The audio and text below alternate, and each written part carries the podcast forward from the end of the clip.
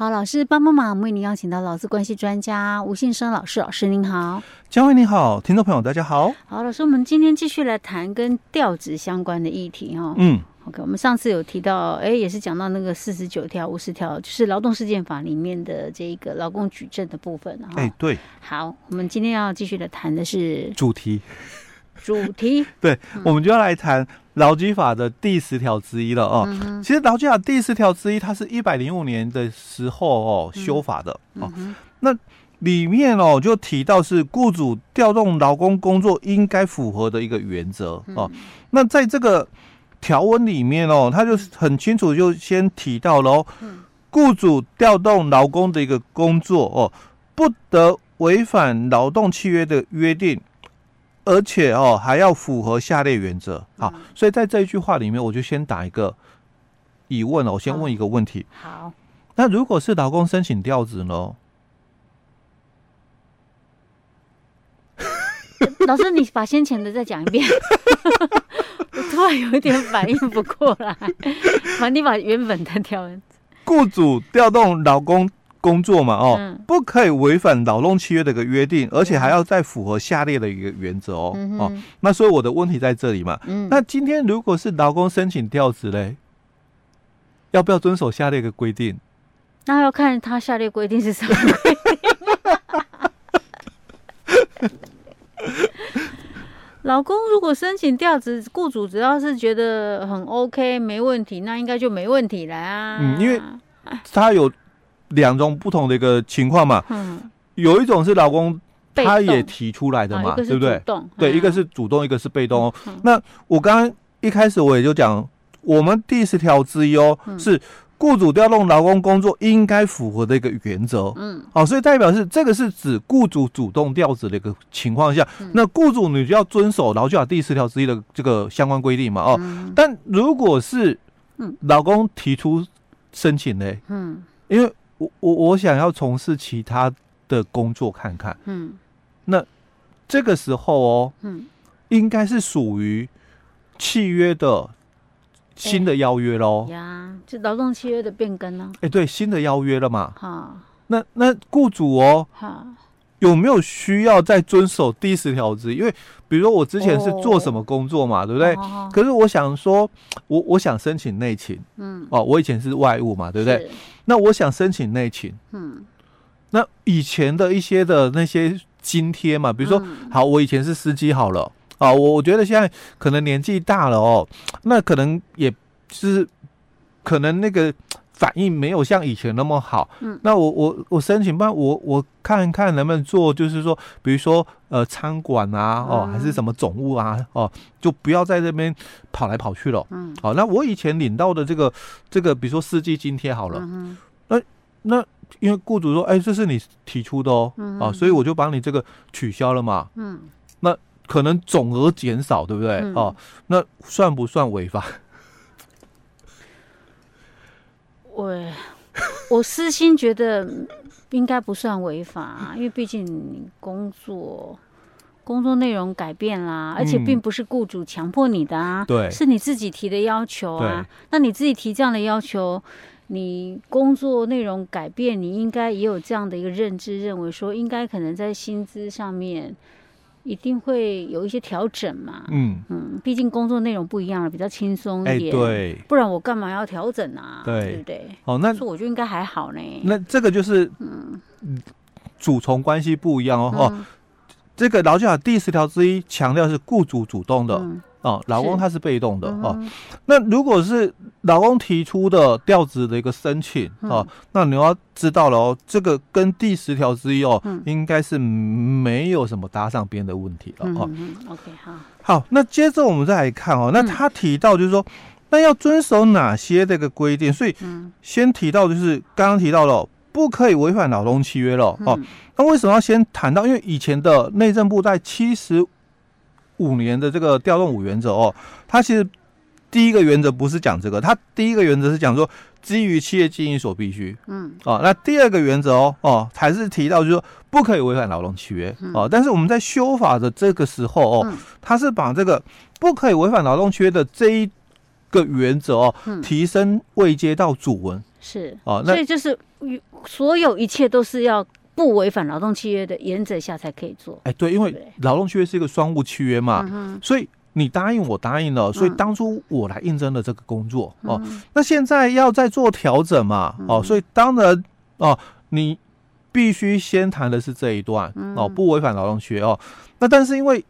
雇主哦，也应该要有一些管理权限啦，因为毕竟企业经营嘛哦，你不可能说一成不变哦，可能会。多多少少会有一些调整哦，嗯、那当然给雇主大一点的权限，所以在以前的这个调动五原则强调是企业经营上所必须哦，嗯、那劳动契约摆在第二位，嗯，但是现在是劳工意识比较抬头哦，嗯、那也比较符合就是法律上的一个精神，因为毕竟劳动契约是个双务契约哦，嗯、那所以你们双方意思表示一致嘛哦，那契约成立，所以我们在修法的时候是把。这个不可以违反劳动契约，提升到主人的一个位阶哦。好，那第一个原则哦，就谈到喽，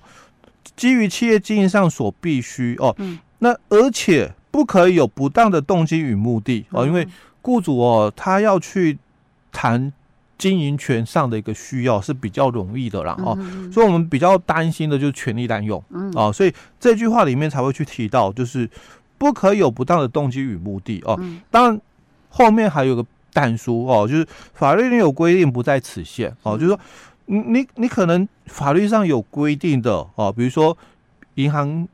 法银行业者有限制哦，那同一个这个分行这个高阶主管嘛哦，不能够待太久哦，他有个期限，可能两年三年就要调职了哦，因为怕后面会有一些弊端，对对对 哦，那再来。第二个哦，就是对于劳工的一个工资跟其他的这个劳动条件哦，没有做不利的一个变更。嗯，其实这句哦，这一段是真的是最难的。嗯，因为毕竟哦，工作职务调整了，工作内容不一样了。哎，对，那这个假如啦哈，我们刚刚一谈到哦，这个契约哦，它是一个双务契约哦，那在我们的这个劳动契约里面哦哦。在法律上的一个解释哦，他就谈到喽，有三个要件哦。第一个从属性，嗯哦，那第二个老公提供劳务，第三个雇主给付报酬哦。所以你做什么工作，雇主就付你怎样的一个薪水。其实它是一个对价，嗯。所以我们劳教二条三款哦提到是什么叫工资？老公因为工作而获得的报酬叫做工资哦。所以它是一个对价关系。所以你说工作。不一样了之后，嗯，所以你的对价关系也会做调整。哎，对，真的是应该是要有所调整。这个在学者的一个立场哦，嗯、或者是法院的判决里面哦，对于这一段话的一个解释，大概都是循这样哦。嗯、但是在我们的主管机关，因为保护劳工的一个立场哦，所以比较会用，就是说总额减少，嗯，就是不利，嗯哼，哦，用这样的一个角度在看事情哦，所以这个时候真的就是。雇主啦，哦，自己的管理的一个部分，嗯，就要落实了啊。因为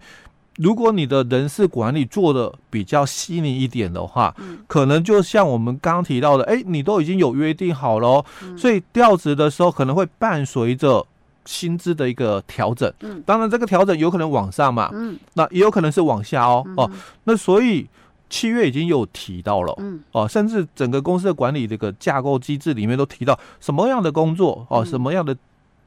这个职等职级的一个对对价关系，可能都讲得非常清楚。所以你的职务调整，哦，老公可能是同意的，因为契约有约定，嗯，所以调整之后，可能又伴随的是